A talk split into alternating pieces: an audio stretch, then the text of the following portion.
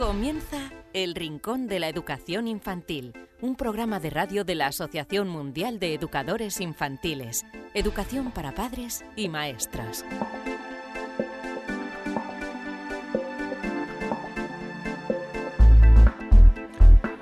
Hola a todos queridísimos amigos y seguidores del Rincón de la Educación Infantil, bienvenidos un día más, bienvenidos a una edición, una nueva edición del Rincón de la Educación Infantil, en este caso la edición número 57.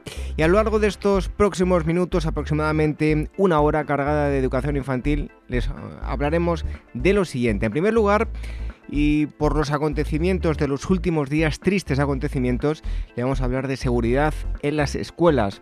Em, entablaremos conversación con eh, la vicepresidenta de la Asociación Nacional de Seguridad Infantil, María Ángeles Miranda, para conocer qué es una escuela segura, en qué se tienen que fijar todos ustedes, padres, cuando van a una escuela y quieren llevar a sus hijos para que la escuela sea segura y también los maestros cuando están trabajando en una escuela de educación infantil que sepan detectar cuáles son las deficiencias y qué es lo más importante que deben subsanar para no tener ningún tipo de lesión con los más pequeños. También contaremos con la presencia de una de nuestras expertas que responde todas vuestras preguntas, Marisol Justo y mm, preguntas que nos habéis enviado a rincóninfantil.org. Y hoy también va a estar con nosotros la psicóloga, perdón, Elvira Sánchez, que nos va a hablar de un bonito proyecto que ha llevado a cabo el eh, AMEI la Asociación Mundial de Educadores Infantiles, en Palestina. Ha estado formando a, maestros en valores y Elvira nos contará la situación de Palestina a nivel de, educación, la situación de los maestros, los alumnos, qué es lo que le enseñan o qué quieren enseñar a esas futuras generaciones para intentar acabar con los problemas, los conflictos que hay en, eh, esta zona, en Palestina. Y además, para terminar, os regalaremos un cuento. Os recordamos que si nos queréis escribir lo podéis hacer a través del email rincóninfantil.org También entrando en uac.org en el apartado de radio tenéis un formulario donde nos podéis hacer llegar cualquier pregunta, cualquier sugerencia, si queréis que tratemos algún tema en concreto. Si tenéis una experiencia eh, relacionada con la educación infantil, una experiencia de aula y queréis contársela a los demás, nos tenéis que escribir a ese correo o a través del formulario y nos pondremos en contacto con vosotros y nos haremos eco de, de vuestra experiencia. Y las formas de escucharnos, pues tenéis varias. Eh, a través de nuestros podcasts, eh, programa que subimos a iVoox y a iTunes, también a YouTube. Si entráis en uac.org vais a encontrar un apartado, el apartado del programa de radio, y entrando ahí tenéis un listado muy gráfico de todos los programas hasta ahora emitidos. con este ya son 57 programas de los que podéis disfrutar y escuchar cargados de educación infantil. Y también os recordamos que nos podéis escuchar a través de Radio Sapiens, es una radio online de carácter eh, divulgativo. Os invitamos que visitéis eh, su página radiosapiens.es y entre otras cosas podréis encontrar allí el eh, programa El Rincón de la Educación Infantil. Y antes de comenzar esta edición número 57 me gustaría haceros un consejo. Habéis oído hablar del Diplomado Internacional de Educación Inicial a Distancia que imparte la Asociación Mundial de Educadores Infantiles. Tiene un año de duración y consta de seis módulos que son los siguientes. Bases y fundamentos de la educación inicial, componentes biológicos de la educación inicial, componentes psicológicos del desarrollo, familia y comunidad como agentes educativos, organización del centro infantil y componentes pedagógicos del desarrollo. No podéis dejar pasar esta oportunidad y apuntaros al Diplomado Internacional a Distancia de Educación Inicial. Tenéis toda la información en uaf.org en la pestaña Formación, también llamando al teléfono 91 501 8754 o también podéis enviar un email a consultas.uaf.org. Diplomado Internacional a Distancia de Educación Inicial, impartido por la Asociación Mundial de Educadores Infantiles. Y después de este consejo, únicamente me queda emplazaros a que sigáis aquí con nosotros para empaparos de los temas de hoy, como siempre, con un denominador común, la educación infantil. Recibid todos un fuerte abrazo de este humilde servidor que os habla, David Benito, y enseguida estamos hablando de seguridad infantil en las aulas, una escuela segura.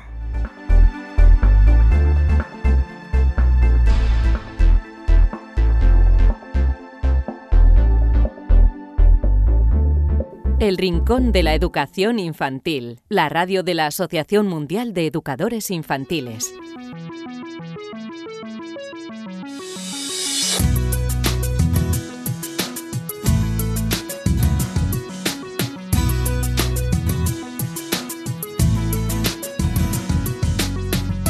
Desafortunadamente, hace escasos días tuvimos que lamentar un, hecho que sucedió en una escuela infantil en, la Comunidad de Madrid. Pero em, también eh, tenemos que decir que hay escuelas también muy seguras y para em, guardar sobre toda la, seguridad de, las escuelas contamos con la Asociación Nacional de Seguridad Infantil. Hoy tenemos a eh, su vicepresidenta que es María Ángeles Miranda. María Ángeles, muchísimas gracias por, por estar aquí con nosotros en el Rincón de la Educación Infantil. Muchísimas gracias a vosotros. Bueno, lo primero es dejar claro que aunque ocurren eh, este tipo de eh, hechos, eh, son, por así decirlo, hechos aislados y, y no es algo habitual, ¿no? Hombre, afortunadamente, exacto, son eh, un hecho tan trágico, ¿no? Como es la, muerte de un bebé en una escuela infantil. Bueno, pues, pues evidentemente son hechos muy aislados.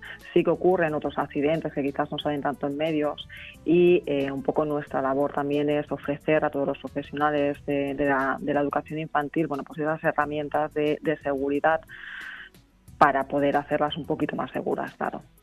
Bueno, pues vamos a empezar por el principio, María Ángeles. ¿Qué es una escuela segura? Que es una escuela segura. Yo digo siempre que eh, la definición de escuela segura tiene en España tantas definiciones como decretos. ¿no? Eh, somos un país plural y, en cada una de las comunidades pues hay muchas ah, muchas normativas. Eh, seguramente que muchos de, los profesionales de educación infantil nos están escuchando a la hora de abrir o de o de tener una escuela infantil. Bueno, pues ah, se vuelven locos en un bar de burocracia, no buscando esa, esa seguridad que, que, marcan los decretos, que generalmente suele ser bueno, pues ambigua y un poco, poco específica, decimos nosotros. ¿eh? Una escuela segura es aquella donde evidentemente el niño puede desarrollarse, pero sobre todo también eh, vosotros, los profesionales, los educadores, estáis para lo que estáis, que es para educar y no para estar pendiente del ay que se va a pillar, ay que se va a caer, hay que vamos a dejarlos que, que, que, se desarrollen sin riesgos. Eh, además, todo recinto de educación infantil debe tener una zona de seguridad, ¿no? ¿Cómo es esta zona? Sí, nosotros denominamos zona de seguridad y es algo que cuando nosotros auditamos las, las escuelas infantiles, pues lo primero que vamos es con un metro, ¿no? Eh, desde el suelo hasta 120 centímetros de altura.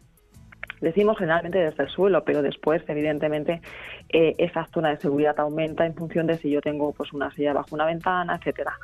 Eh, ahí es donde nosotros marcamos esa zona de seguridad, es decir, en, esa zona es donde el niño se va a desarrollar y donde el niño eh, todo lo que toque, todo lo que haga, todo lo que descubra, todo lo que investigue, todo lo que juegue, tiene que ser adaptado a sus necesidades y evidentemente sin riesgo caer, evidentemente que se caiga, pero uh, en una zona segura, ¿eh? que no se caiga pues, eso, una gran altura o que no se dé con un canto de una esquina, es decir, aquellas cosas que, que, que, puedan eh, suponer un riesgo, como en el caso de, desgraciadamente, que estamos hablando de Aravaca, bueno, pues una valla de seguridad que evidentemente no cuenta con ninguna normativa porque no existe normativa. Eh, nos puede eximir de, de, de, responsabilidades, pero evidentemente es que no existe la, la normativa. Bueno, pues si esa valla está dentro de la zona de seguridad, nosotros tendremos que ser conscientes de cuál es la valla eh, que sí me da riesgos. En cuanto a los accesos, ¿cómo deben ser? Ah, bueno, los accesos eh, realmente ahora mismo eh, a la hora del control de accesos, que seguramente que todos los profesionales de, la educación infantil pues, pues ya lo controlan bastante, aparte de que también en muchos sitios sí que existe ah, alguna normativa, pero bueno, sobre todo preservar la seguridad de los menores. Nosotros nos hemos encontrado en escuelas donde las, las vallas que delimitan, pues lo mismo, aparte de tener ese riesgo de, eh, de poder, eh, bueno, pues que un niño pueda introducir la cabeza o el cuello o producir una asfixia, o sea, es tan, tan libre que cualquier extraño puede tener acceso a, o, a tirar cosas dentro, etcétera. Con lo cual eh, hay que protegerlos de extraños y hay que protegerlos de esos elementos que puedan causarles un accidente. Luego también podemos hablar de, instalaciones generales, instalaciones específicas. Explícanos un poquito más.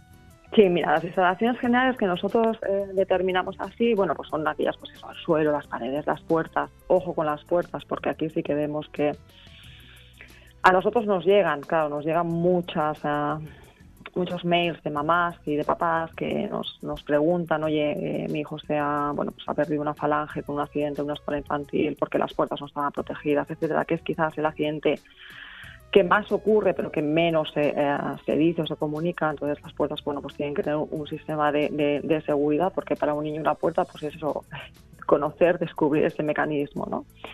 Eh, hablamos también de ventanas, bueno, pues que sean inaccesibles, de las escaleras y de los desniveles, que todos los desniveles que estén al alcance del niño pues son salvables y los que no sean salvables pues se tienen que delimitar como con un sistema pues que evidentemente no tenga riesgos de, las, de la electricidad, etcétera. Es decir, para nosotros las instalaciones generales son aquellas que, bueno, pues que tenemos que contar, ¿no? Tenemos que contar con un suelo, con una pared, con, con una ventana y dentro de la zona de seguridad vamos a, a, a protegerlos o a a diseñarlos de forma que el niño bueno pues, pues pueda tocar eh, esa pared y pueda caerse contra esa pared o, sobre todo, claro, estamos hablando del colectivo 03, que tanta relación tienen con el suelo para, para su feliz desarrollo, bueno, pues que sea higiénico, lavable, seguro, en caso de que hagamos psicomotricidad, pues que eh, tenga más acorchamiento, etcétera.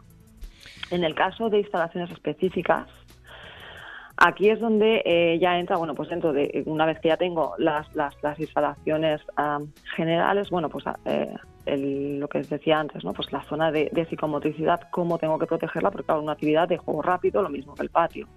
En el caso del comedor, bueno, pues aquí la, higiene o el aseo, la higiene tiene que fomentar mm, más, ¿no? Que, que, que quizás en un aula. Es decir, aquellos espacios eh, que queremos nosotros que sean sobre todo también como muy visuales, eh, que tengan dentro de cada actividad y de cada necesidad que se cubra en ese espacio, bueno, pues que tenga esas eh, pautas de seguridad y de higiene adecuadas a, la actividad que se programa. Bueno, tan importante es tener unas instalaciones adecuadas y seguras como mantenerlas. María Ángeles, muchas lesiones pueden venir por un incorrecto mantenimiento de las instalaciones, ¿no?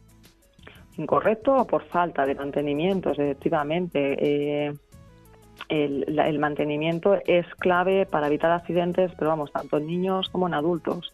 Eh, encontramos unos de bancos de madera pues que, que, ya están em, bancos o mobiliario. ¿eh? El otro día recuerdo una escuela infantil bueno, pues que tenía una cuna que cumplía perfectamente, pero claro, el niño lo había mordido, pero es que lo había mordido de una forma, o sea, que es que saltaban trocitos, ¿no? Entonces, claro, eso es una falta de mantenimiento. Esa cuna o se tiene que reparar o se tiene que desechar.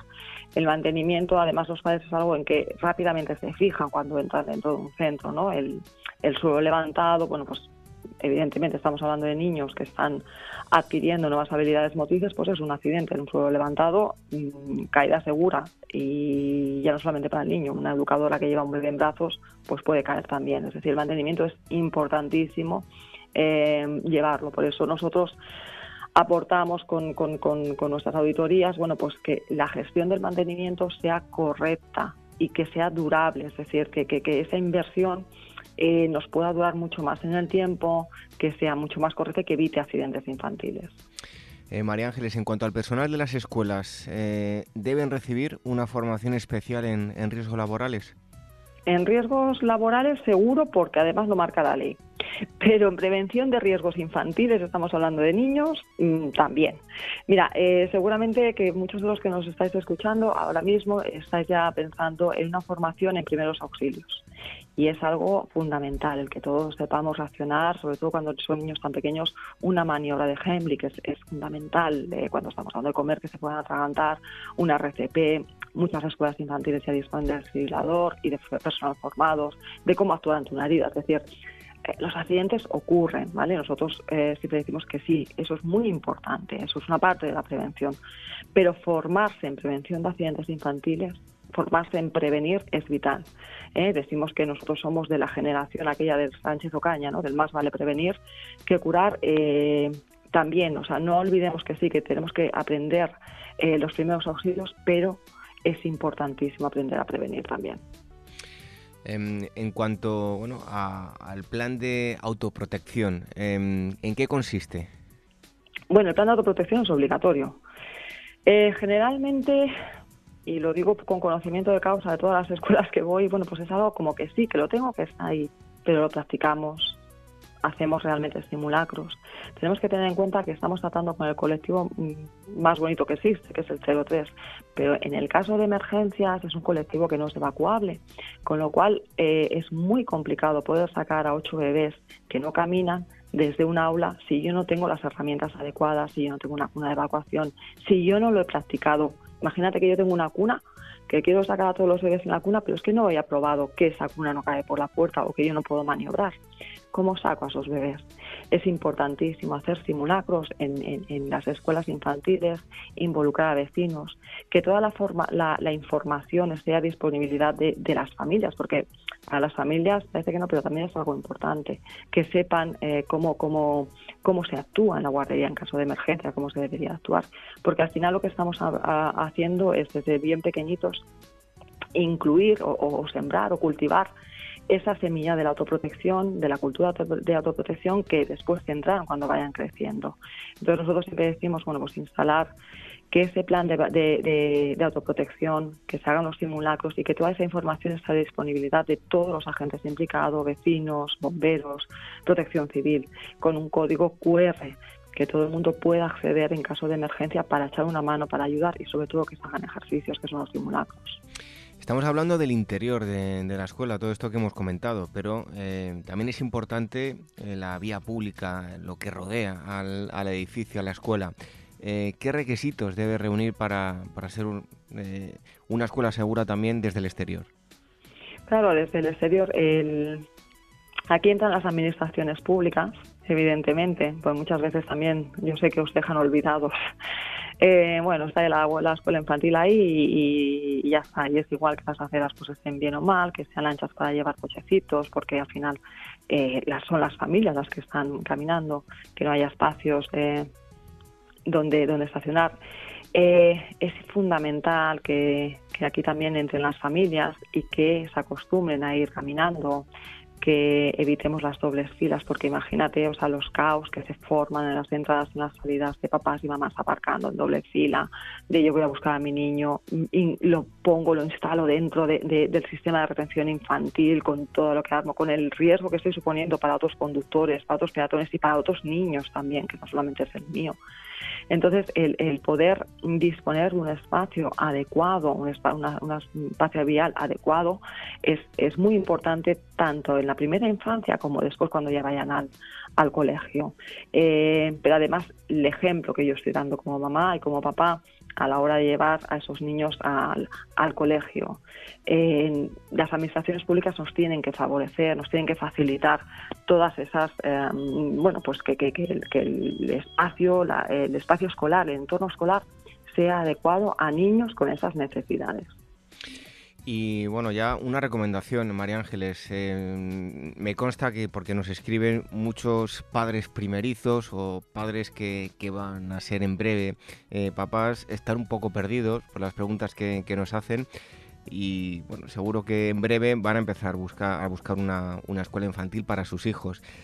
Eh, está claro que por un lado se tienen que fijar en lo pedagógico y está muy bien, pero también muy importante todo esto que estamos comentando. O sea, cuando vayan a visitar un centro, el día que vayan a ver el centro, el día de puertas abiertas, ¿en qué se deben fijar para ver que un centro es seguro? Bueno, eh, un poco en todas esas cosas que, hemos estado comentando. Eh, nosotros tenemos una certificación que es la que la que la que está hecha por, por, por profesionales de la seguridad infantil, porque muchas veces todas las escuelas, bueno, pues externalizan un poco todo lo que es eh, los menús escolares, externalizan lo que es eh, los equipos de extinción de incendios, la prevención de riesgos laborales. Sin embargo, la seguridad infantil es como que está ahí y no, no, no, no se deja en manos de, profesionales de la, de la prevención de accidentes infantiles porque no es lo mismo un adulto con un niño y más niños de, tan pequeños. Entonces, bueno, el fijarnos un poco en esto, eh, como yo os decía antes, por ejemplo, en el mantenimiento es lo primero que se fijan los padres, que ahí te das cuenta enseguida, es una escuela infantil, realmente te da garantías de, de seguridad, te da esas confianzas, ¿no? Porque eh, cuando ves una escuela que, que, el mantenimiento no está muy allá, pues ya te, te, te, deja un poco esa, esa sensación de, bueno, no, no, no me da seguridad, y, pero ya en todo, ¿no?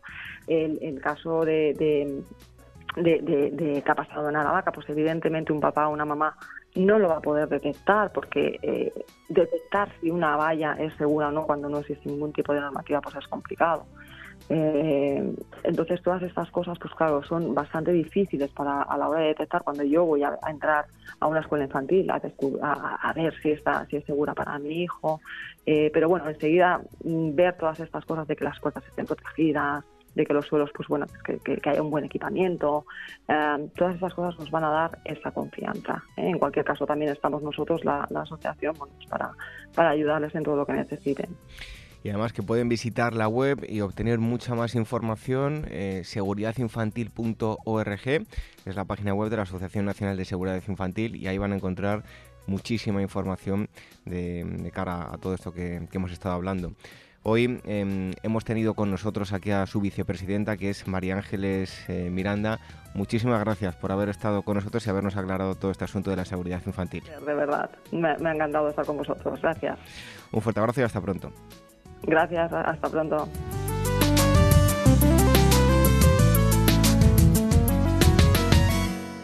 Buscando la excelencia educativa, educación de 0 a 3 años. Congreso organizado por la Asociación Mundial de Educadores Infantiles en Madrid los días 27 y 28 de mayo de 2017. En el Congreso se reunirán ponentes de reconocido prestigio que compartirán experiencias que ofrecen las claves para el logro de un modelo de atención con enfoque integral que estimula el potencial innato de aprendizaje de cada niño y favorece su desarrollo físico, emocional, social, cognitivo y creativo. En el Congreso se mezclarán las ponencias magistrales con la exposición de experiencias que se están llevando a cabo en aulas del primer ciclo de educación infantil. No esperes y reserva tu plaza para los días 27 y 28 de mayo, buscando la excelencia educativa, educación de 0 a 3 años. Toda la información en guaece.org. El Rincón de la Educación Infantil, la radio de la Asociación Mundial de Educadores Infantiles.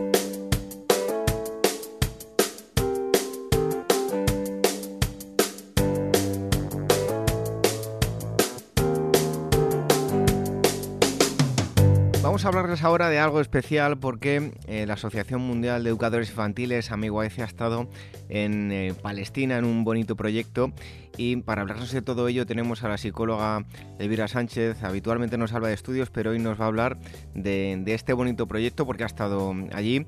Elvira, gracias por estar con nosotros y bueno, pues para hablarnos de, este proyecto, como digo, relacionado con Palestina. Pues un placer, como todas las semanas. Bueno, lo primero de todo, ¿cómo surge la idea de ir a, Palestina, que la Asociación Mundial de Educadores Infantiles vaya a Palestina? Mira, para, bueno, para entender por qué ahora hemos ido a Palestina nos tenemos que remontar al año 2009. En el 2009 recibo un email de la que para entonces era la directora de, bueno, de, de salud, como lo llaman ahí, de UNICEF, eh, contándome que bueno había visto nuestro programa de educación en valores, que le había parecido muy interesante y que querían traducir todos los bueno los 42 valores, todo el material de aula allí al idioma bueno de allí de Bosnia y que si le dábamos autorización y posteriormente pues que alguien de la asociación fuese allí pues a formar a los maestros eh, para usar esos materiales. Y entonces obviamente le dijimos que sí que todo para adelante. Y bueno hicimos tuvimos la experiencia allí en Sarajevo la verdad es que bastante bonita. Eso fue en 2009 bueno, pues esta persona que se llama Selena, eh, que trabajaba en UNICEF, eh, la cambian de, país. Y entonces ahora desde el 2015 15-16, no me acuerdo exactamente, eh, pasa a ser la directora de, bueno, de Salud y Primera Infancia de la Oficina de UNICEF de Palestina. Y claro, lo primero que hace cuando llega allí es acordarse, como me dijo ella, acordarse de, de nuestros materiales para educación para la paz y entonces nos escribe en cuanto pudo, bueno, pues se puso de nuevo en contacto con nosotros para pedirnos, bueno, pues un poco lo mismo que hicimos en Bosnia. Primero, si podían traducir los materiales al árabe y luego si podíamos ir a dar la formación allí y como comprenderás, bueno, nos faltó tiempo para decirle que sí, que adelante, que, que vamos, que eran todo para ellos, que lo tradujesen al árabe y una vez que estuviesen traducidos, pues que, eh, bueno, una persona de la asociación, que en este caso fui yo, eh, iba a Palestina a, bueno, a dar la formación a los maestros. Así que, eh, bueno, pues así empezó todo.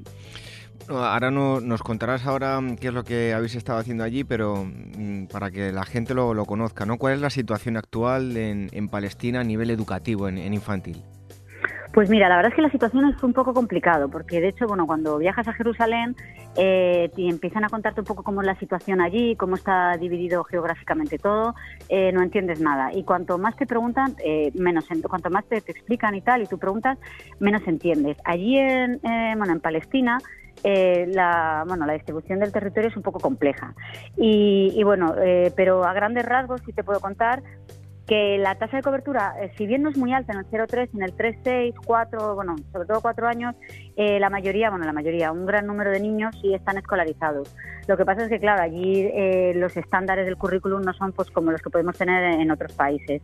Pero sí tiene mucho interés en, digamos, en, que los niños palestinos tengan educación por lo menos a partir de los 4 años.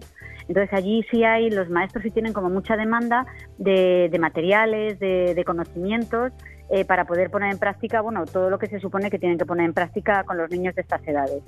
Es complicado porque, bueno, por un lado, pues también está todos los problemas ¿no? geopolíticos que tienen, los problemas sociales, pero bueno, yo como les, como les decía a los maestros, digo, bueno, que la situación sea complicada no quita para que los maestros, eh, los profesionales de la educación, no demos lo mejor de nosotros mismos y hagamos lo mejor que podemos nuestro trabajo dentro de las, bueno, de las condiciones en las que viven, porque a mí me contaban que para llevar a los niños al colegio eh, tenían que pasar varios checkpoints, varios pasos fronterizos en algunas ocasiones, que tenían muchos cortes de luz, que también tenían cortes de agua. Entonces, con un escenario así, bueno, es un poco complicado. Pero lo que yo me he encontrado realmente y me ha sorprendido son maestros con muchas ganas de hacer bien su trabajo pese a las circunstancias que están viviendo.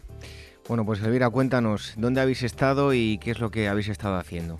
Bueno, mira, ¿dónde hemos estado? Eh, como todo allí es todo complejo. Mira, te explico. Nosotros, nuestro plan eh, original era, eh, bueno, era viajar a Palestina y dar dos días de formación en la Franja de Gaza y dos días de formación en Ramallah. Que Ramallah es la ciudad, por así decirlo, la capital administrativa del Estado de Palestina, que es donde está el Ministerio de Educación, bueno, donde están todos los ministerios.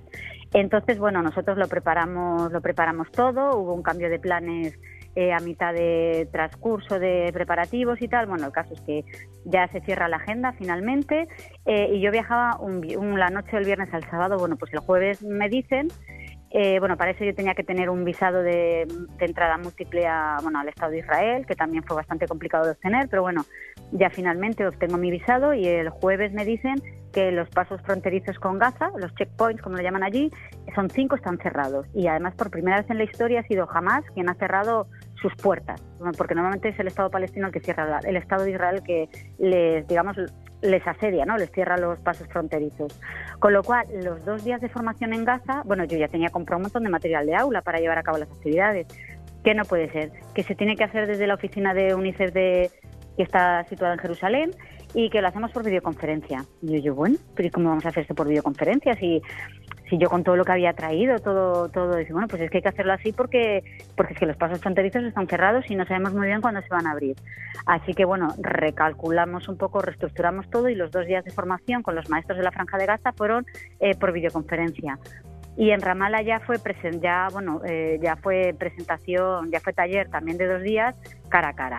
Pero es curioso porque eh, la franja de Gaza, que es donde dices, bueno, aún encima tiene que ser por videoconferencia porque es que, o sea, es que ahora mismo están aislados, o sea, es que tienen sus pasos fronterizos cerrados. Bueno, pues eh, la respuesta fue increíble. O sea, los maestros se entregaron de una manera.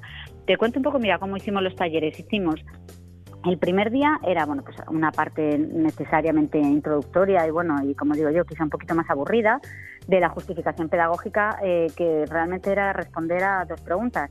Eh, por qué esta formación se hace con maestros de educación infantil y segundo cómo, cómo educamos los valores eh, y entonces esta parte bueno fue un poquito más teórica. Luego la segunda parte yo expongo dos valores hay 42 bloques de valores yo les explico les expongo todas las actividades de dos valores elegidos por que, bueno que elegido que elegí yo para mostrar y luego eh, los organizas por grupos y entonces ellos con la lista de los 42 valores cada grupo de cuatro o cinco personas elige un valor prioritario para ellos tienen que trabajarlo y en el segundo día de formación son ellos mismos los que le explican eh, el valor elegido a los otros grupos. Esa es un poco la forma de trabajar pues bien, el primer día, eh, bueno, pues se hizo así, eligieron sus valores prioritarios, que luego te los cuento, y el segundo día eran ellos los que tenían que, digamos, que hacer la formación. Y ahí fue cuando me di cuenta de lo entregadísimos que estaban. O sea, tú tenías que haberlos visto todo esto por videoconferencia. Yo estaba en una oficina a, 200 kilómetros. Todo esto por videoconferencia. ¿Cómo se entregaron? ¿Cómo eh, cantaron las canciones que habían creado ellos para, bueno, para los valores? ¿Cómo contaban los cuentos? ¿Cómo hacían las actividades? ¿Cómo incluso eh, con pocos materiales eh, con lo poco que tenían llevaban a cabo las actividades. Bueno, fue increíble, o sea, realmente fue una experiencia muy, muy, muy positiva.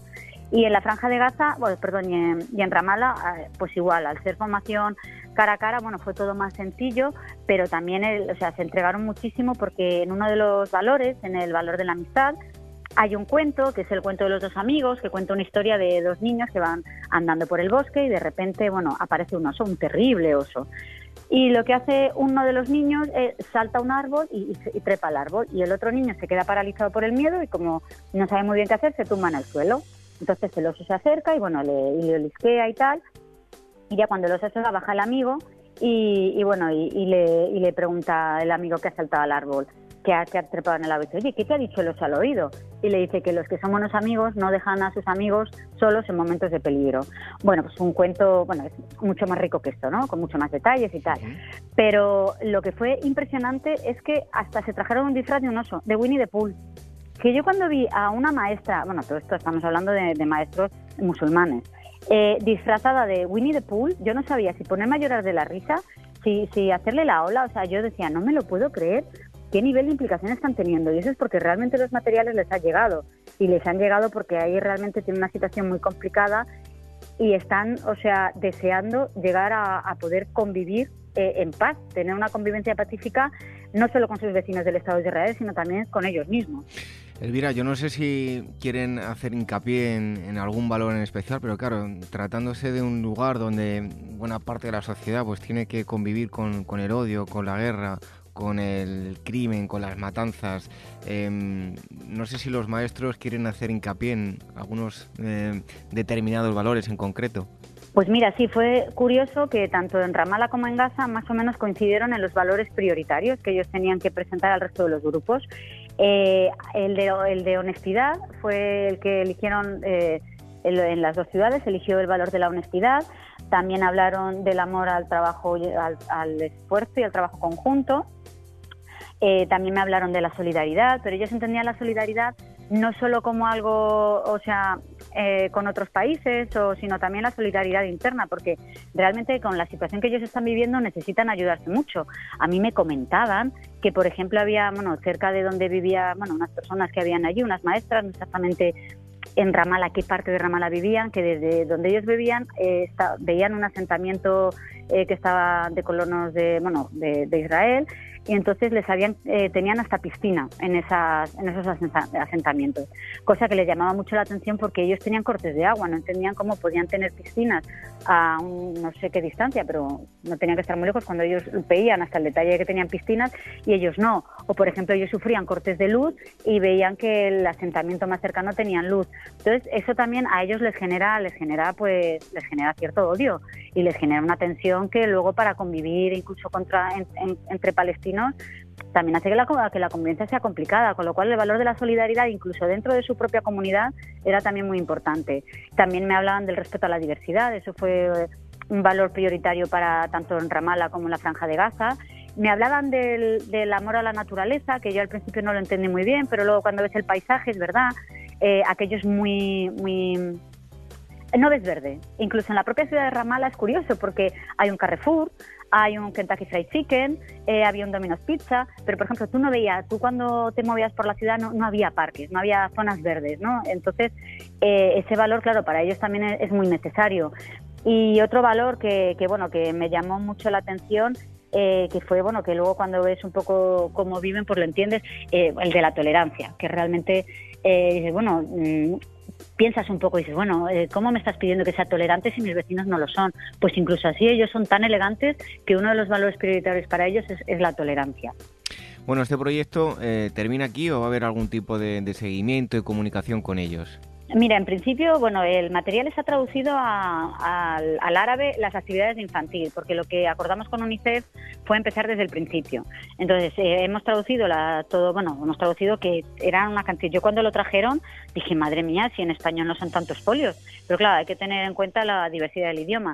Eh, eh, vamos a empezar por infantil. Vamos a empezar por, bueno, hemos empezado traduciendo y, bueno, y a través del Ministerio de, Educación del Estado de Palestina van a distribuir lo que son los 42 valores para infantil. El siguiente paso, eh, nos hemos propuesto dos metas. La primera, hacer la formación también a nivel universitario, o sea, a nivel de formador de formadores porque allí es verdad que las titulaciones, bueno, para trabajar con niños de estas edades no se exige una titulación a lo mejor tan no voy a decir tan cualificada, pero no tan costosa en cuanto a, tiempo.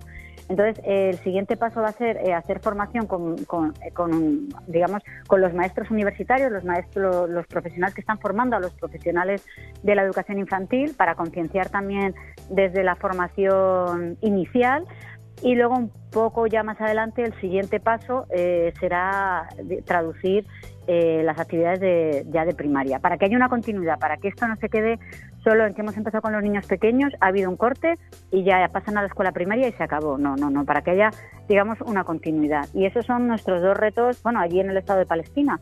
Otra cosa curiosa que a mí me decían cuando antes de irme, dice, bueno, ¿y para cuándo la formación en Israel? Pues mira, eh, no lo sé y entre otras cosas no lo sé porque eh, de hecho eh, UNICEF no tiene oficina en Israel, tiene solo en el Estado de Palestina, pero no hay UNICEF Israel y no me supieron explicar tampoco el por qué. Entonces, bueno, vamos a ir poco a poco, vamos a centrarnos un poco en, quién te lo demanda porque si no ven que tengan necesidad de, digamos, de integrar este currículum en su, en su día a día, no tiene sentido tampoco que llamemos a puertas que no nos van a abrir. Vamos a ir despacito y nuestro siguiente reto va a ser eh, que la formación en valores eh, la reciban los maestros desde la universidad. Bueno, ya para concluir, más allá de lo profesional, que imagino que también, pero a nivel personal, pues muy gratificante haber aportado un poquito a la educación de, este país, pues tan azotado por, por el crimen y los conflictos, ¿no? Es que realmente, mira, yo llegué, eh, hay que para estar allí hay que entenderlo, hay que entender un poco su realidad. Yo llegué allí un sábado por la mañana, entonces lo primero que hice fue, mi hotel estaba al lado de la ciudad vieja. Pues claro, eh, pues me fui a la iglesia del Santo Sepulcro, Muro de las Lamentaciones, Vía Dolorosa, o sea, digamos donde, donde se originó todo, ¿no? Entonces, eh, yo viví de, a ver, viví una anécdota, yo en ningún momento sentí miedo, pero cuando ya a las 2 de la tarde o así dije, bueno, ya me voy, que ya he visto suficiente y demasiados turistas, me voy. Para entrar a la ciudad vieja hay varias, varias puertas, bueno, pues yo salía por la que estaba más cercana a mi hotel, no conseguí salir porque estaba cerrada, había una aglomeración de gente, digo yo, ¿qué pasa? Digo, bueno, el sentido común me dice que me aleje de las aglomeraciones de gente. Digo, bueno, me, alejo un poco y llamé a una periodista. Digo, oye, digo, ¿qué, ¿qué, está pasando? Porque había hablado por la mañana con una periodista española. Digo, ¿qué está pasando? Me dijo, dice, mira, que ha habido eh, un palestino acuchillado a un, bueno, a unos, eh, a unos judíos.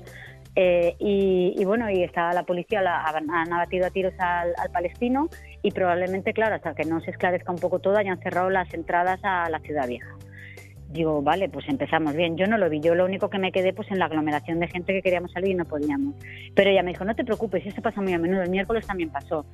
Y es que efectivamente, eh, realmente allí eh, es raro que no pase algo todos los días. Y de hecho ya me decía, no, si por desgracia es algo que de lo que ya no tiene eco porque pasa muy a menudo.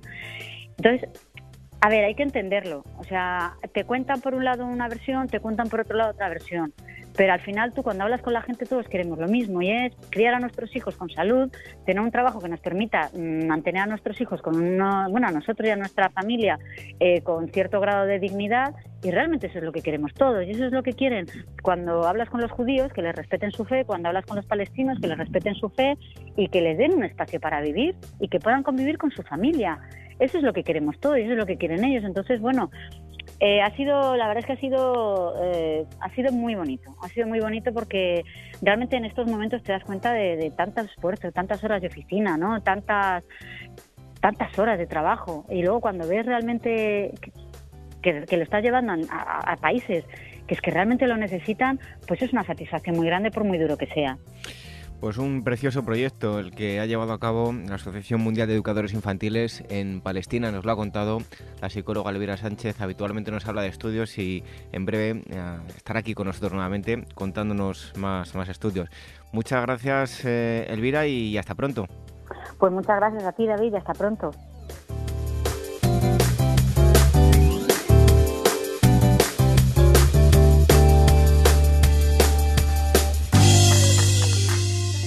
¿Quieres formar parte de la gran familia de profesionales de la educación infantil del mundo? Solo en Facebook somos ya más de 110.000. Asociate hoy mismo y empieza a disfrutar de gran cantidad de ventajas de las que ya disfrutan maestros como tú. Y cuantos más seamos, más podremos hacer por mejorar la calidad de la educación que reciben los más pequeños. Todos los detalles en la web de la Asociación Mundial de Educadores Infantiles www.uaece.org. El Rincón de la Educación Infantil, la radio de la Asociación Mundial de Educadores Infantiles. Es el momento de las preguntas, preguntas y respuestas que eh, damos aquí en el Rincón de la Educación Infantil, preguntas que nos enviáis a rincóninfantil.org y hoy está con nosotros Marisol Justo, ya lo conocéis de sobra. Marisol, muchísimas gracias y bienvenida un día más al Rincón de la Educación Infantil. Gracias a ti, David, por contar conmigo y a todos nuestros oyentes, por supuesto. Pues vamos con la primera de las preguntas que nos ha llegado desde Madrid. Nos escribe Maite y nos dice lo siguiente. El último programa que hicieron estuvieron hablando de la separación o no de gemelos y mellizos en la escuela y así fue porque salió la, noticia y lo estuvimos hablando con Cox eh, Fenstra que, que nos dijo que que tenía muchos beneficios el, no separar a, los eh, mellizos y gemelos. Ahora veremos qué, nos dice Marisol. Y dice mm, Maite, me gustaría conocer la opinión de Rafael o de Marisol. Los escucho desde hace tiempo y me parecen dos personas que dan muy buenos consejos. ¿Qué opinan sobre ello? Pues me alegro mucho de que Maite tenga esa opinión sobre nosotros, de manera que agradecidísimos, Maite. Eh, yo la experiencia que he tenido en diferentes ocasiones en mi aula de tener eh, gemelos juntos ha sido altamente satisfactoria. Mm, con lo cual yo mi consejo es que se mantengan, se mantengan juntos. Además es que no encuentro ningún motivo de por qué no deberían de estar juntos.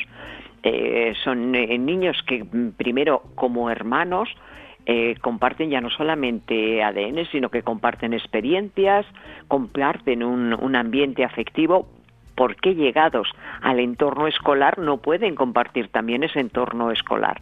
Más allá de que cada uno de los gemelos, aunque compartan ADN, va a ir desarrollando unas características propias, un carácter propio, un temperamento, en algunas ocasiones a lo mejor uno, uno de los hermanos es más eh, independiente que el otro, bueno, pues puede ofrecer apoyo a su hermano, el, el menos independiente se puede apoyar también en, su hermano. Vamos, yo creo que, son todo ventajas, es que yo no encuentro ni un solo inconveniente. Nunca he entendido el, el, motivo de por qué se, en algunos eh, centros se ha decidido separar a los a los hermanos, a los gemelos en este en este caso, que es la pregunta concreta, porque no encuentro motivo alguno por por el cual hacerlo. Bueno, pues esa es la pregunta que nos hacía Maite, al igual que mm, Cox Fenster nos decía que en todo lo contrario, que había cosas positivas de tener a, los gemelos y los mellizos eh, juntos. Vamos con la segunda pregunta, nos escriben desde Sevilla y lo hace Emiliana. Dice lo siguiente, he leído en algunos medios que en Barcelona las escuelas públicas obligarán a los padres a vacunar a sus hijos. En caso negativo no podrán acceder a ellas. ¿Qué les parece? A ver, este es un tema bastante controvertido. Yo primero concedo a los padres el, derecho a tomar decisiones sobre la salud de sus hijos, pero también eh, comprendo que las escuelas infantiles eh, quieran preservar la salud no solamente de uno o dos niños, sino de todos los que los niños que tienen en el, en el colegio. Evidentemente, si hay niños sin, sin vacunar, pueden transmitir eh, los, los, virus, las enfermedades eh, infectocontagiosas al resto de, compañeros, creando incluso pequeñas epidemias. Mm, de manera que yo creo que bueno, pues eh, son las normas que rigen los centros escolares y los padres tienen que, que sopesar lo que lo que quieren hacer mm, o sencillamente buscar un centro en el que no sea un nivel de exigencia para poder acudir el que estén vacunados. Yo entiendo que, la, red de escuelas infantiles públicas de, un, eh, de una ciudad pues eh, adopten esas normas. Bueno, por lo tanto, em, es un tema complicado, ¿no? El, tema de las vacunas, no todos los padres eh, quieren vacunar, incluso, bueno, pues para el Estado hay ciertas vacunas que son imprescindibles, otras no. En fin, son temas polémicos que siempre em, están ahí. Y la tercera pregunta nos la envía Alba desde Madrid y nos dice lo siguiente. Tenemos un hijo que tiene mes y medio de edad. En una revisión de enfermería pediátrica le pregunté si mi hijo ya distinguía cuando le cogíamos mi marido y yo y nos dijo que con la madre la relación que tiene es completamente diferente, que en el caso del padre no distinguía nada. Yo veo que desde antes de que tuviera un mes mi hijo ya miraba fijamente a su padre, incluso le seguía con la mirada cuando pasaba andando. ¿Desde cuándo empiezan a distinguir a, los padres? Pues Alba, ante todo, enhorabuena, enhorabuena por ese, por ese pequeño, por tu maternidad y enhorabuena evidentemente también a tu marido por su por su paternidad. Eh, yo no estoy totalmente de acuerdo con, con la información que te han transmitido. Yo creo que los niños reconocen la figura paterna incluso desde el mismo momento del, del, nacimiento. Hay cantidad de experiencias que lo demuestran. Por ejemplo, si el papá ha repetido, digamos, el mismo poema, la misma canción, o ha contado el, cuento todos los días a la misma hora a lo largo del embarazo, sobre todo del último trimestre, se han dado muchísimos casos de que en el mismo paritorio, cuando el niño nace y el papá repite ese poema, esa canción o narra ese mismo cuento que ha estado narrando todos los días, el bebé gira la cabeza en busca de la voz de su padre. Eso quiere decir que ya ha reconocido la voz de su padre. Evidentemente la figura no la puede reconocer porque no lo ha visto antes, ¿no? evidentemente el niño tiene un vínculo eh, muy estrecho con la figura principal de apego que es la madre porque ha compartido incluso su cuerpo durante el embarazo. Pero el padre es una figura principal de apego también y el niño va distinguiendo las diferencias entre la figura física, entre la imagen de la madre y del padre, eh, en unos pocos días va distinguiendo el tono de voz de la madre y del padre casi de inmediato, porque daros cuenta, date cuenta, Alba, que tu voz, la voz de la mamá, el bebé la ha estado escuchando aún durante el, embarazo, estando en el útero, la ha estado escuchando a una media de 80 decibelios, con lo cual tu voz le resulta totalmente familiar y reconoce la voz del, del, padre. Evidentemente el niño no sabe lo que significa ser su padre y ser su madre, pero sí reconoce esas figuras y va desarrollando poco a poco el apego con esas figuras y si además ambos, los dos, tanto el padre como la madre, os encargáis de los cuidados directos de, del bebé, va a seguir desarrollando el vínculo de apego con, con los dos. Será diferente, pero será igualmente intenso. Yo, Marisol, si me lo permites, además, Alba, quiero hacer un, un, comentario porque también estoy totalmente de desacuerdo y hablo desde el desconocimiento total, pero sí desde la, la experiencia con Marisol ya lo sabe de sobra y a la audiencia ya lo he dicho en alguna otra ocasión, pero yo he tenido uno, dos niñas hace escasamente, un, todavía no llega al, mes y, y, a los antes de que tuviesen 15 días eh, recuerdo en una eh, reunión familiar había un familiar que tenía una de las niñas en brazo y me dijo Fíjate cómo se gira la cabeza cuando tú hablas y, te escucha. O sea, que antes de los 15 días estaba girándose la cabeza porque me reconocía a mí. O sea, que, se reconoce perfectamente, Marisol. Sí, sí, sí, sí, sí, sin duda, sin duda. Así que, bueno, pues em, muchísimas gracias a todos aquellos que nos habéis enviado las preguntas, a Maite, a Emiliana, a Alba. Gracias por estar ahí, por habernos escrito a rincóninfantil.org. Marisol, te esperamos en el próximo día. Por supuesto, y estaré encantada, como siempre. Un fuerte abrazo. Igual.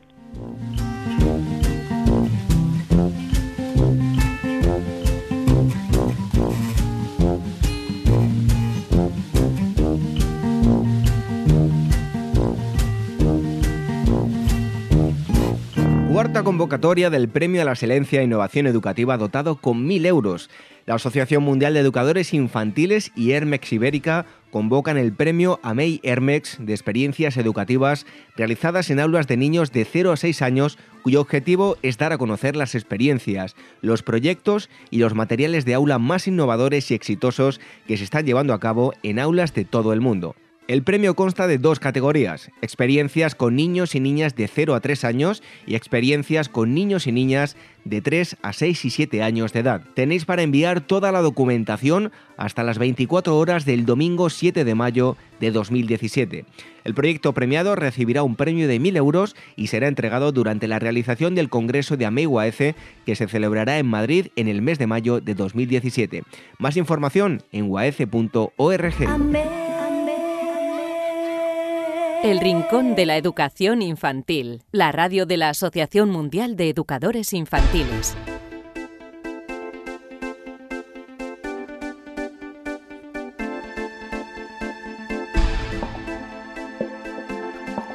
Esto es lo que ha dado de sí el Rincón de la Educación Infantil número 57. Hoy hemos hablado en primer lugar de seguridad en las aulas con María Ángeles Miranda, que es vicepresidenta de la Asociación Nacional de Seguridad Infantil. Nos ha explicado que es una escuela segura por los eh, tristes acontecimientos que ha tenido lugar esta semana en la Comunidad de Madrid. Una niña eh, fallecía al quedarse atrapada en una verja en una escuela infantil.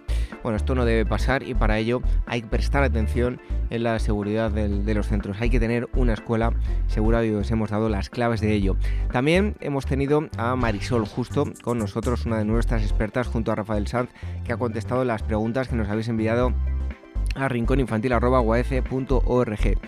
Y también hemos tenido a la psicóloga Elvira Sánchez que nos ha contado la experiencia, su experiencia que ha tenido en nombre de la Asociación Mundial de Educadores Infantiles en Palestina, que ha estado formando a educadores de allí, un lugar peculiar por la situación que vive desde hace muchos años y donde es muy muy importante la educación de base, inculcar unos eh, buenos valores. Y en un rato os vamos a dejar con un cuento, pero antes me gustaría haceros em, una propuesta, un consejo. Escuchad con mucha atención. Habéis oído hablar del Diplomado Internacional de Educación Inicial a Distancia impartido por la Asociación Mundial de Educadores Infantiles. Tiene un año de duración y seis módulos, bases y fundamentos de la educación inicial, componentes biológicos de la educación inicial, componentes psicológicos del desarrollo, familia y comunidad como agentes educativos, organización del centro infantil y componentes pedagógicos del desarrollo.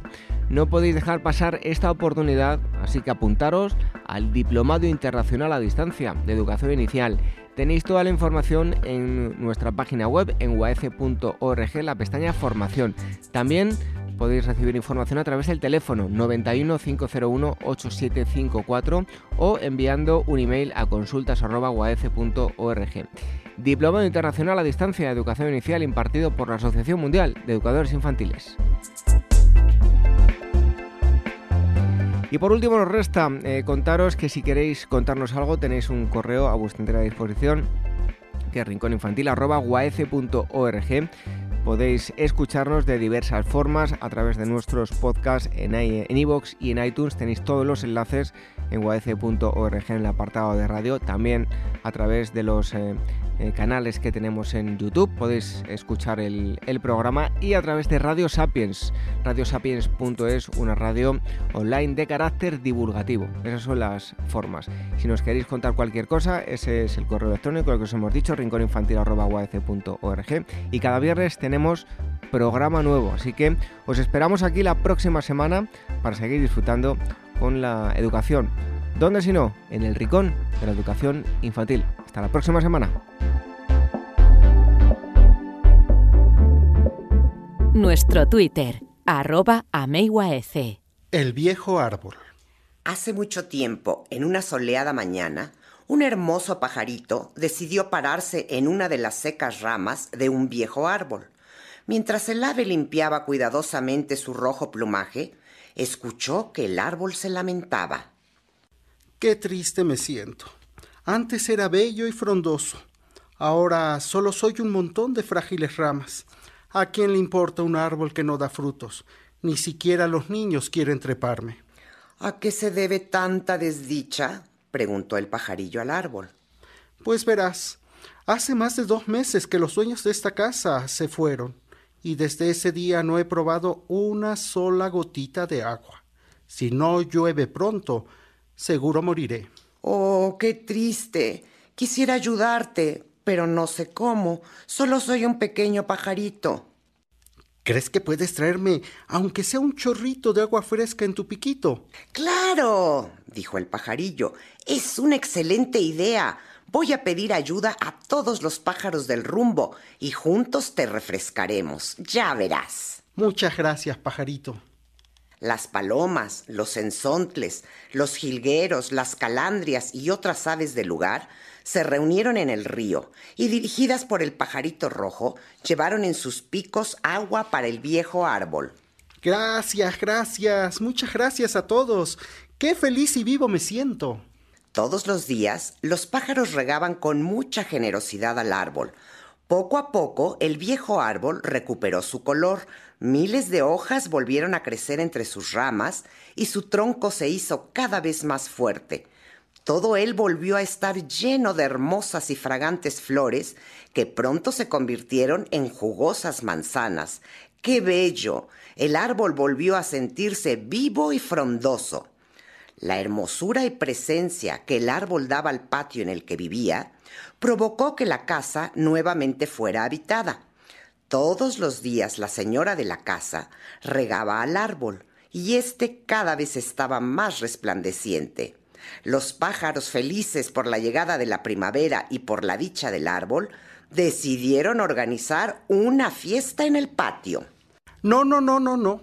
No se paren en mis ramas, por favor. ¿Que no ven que pueden tirar mis hojas, mis flores y mis frutos? A nadie le gustan los árboles secos.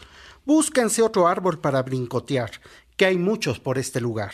El pajarito rojo junto con los otros pájaros se fueron muy tristes por la actitud del árbol a quien tanto habían ayudado. La mañana siguiente, una paloma intentaba hacer su nido en el viejo árbol. El árbol, muy enfadado, dijo Oye, ¿qué no ves que no puedes dañar y ensuciar mis ramas y mi tronco? Hay muchos lugares donde puedes hacer tu nido, así que búscate otro. La paloma huyó avergonzada y entristecida. Lo mismo pasó con el jilguero y la calandria, que intentaban alimentarse con las manzanas del árbol. Poco a poco, los pájaros se alejaron del patio y dejaron de visitar el árbol. El árbol continuó hermoso y resplandeciente por un tiempo, pero cada día se sentía más pesado. Nadie comía ni tiraba sus manzanas. Tenía tantos frutos y flores encima que sus ramas y su tronco comenzaron a inclinarse. La señora de la casa pidió a su esposo que cortara el árbol, porque en cualquier momento podría caerse. El árbol, que escuchó lo que la mujer decía a su marido, lloró desconsoladamente. Los pájaros escucharon sus sollozos y acudieron al patio. ¿Qué te pasa, viejo árbol? ¿Por qué lloras? preguntó el pajarito rojo.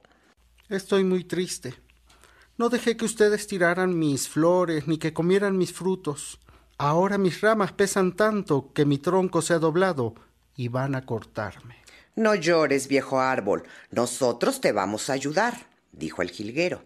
Las aves comenzaron a tirar las manzanas, las flores y las hojas del árbol. Poco a poco el viejo árbol se enderezó y los señores de la casa decidieron no cortarlo. Aunque por un tiempo el árbol solo tuvo unas cuantas hojas entre sus ramas, vivió feliz rodeado de pajaritos, agradeciendo siempre su generosidad.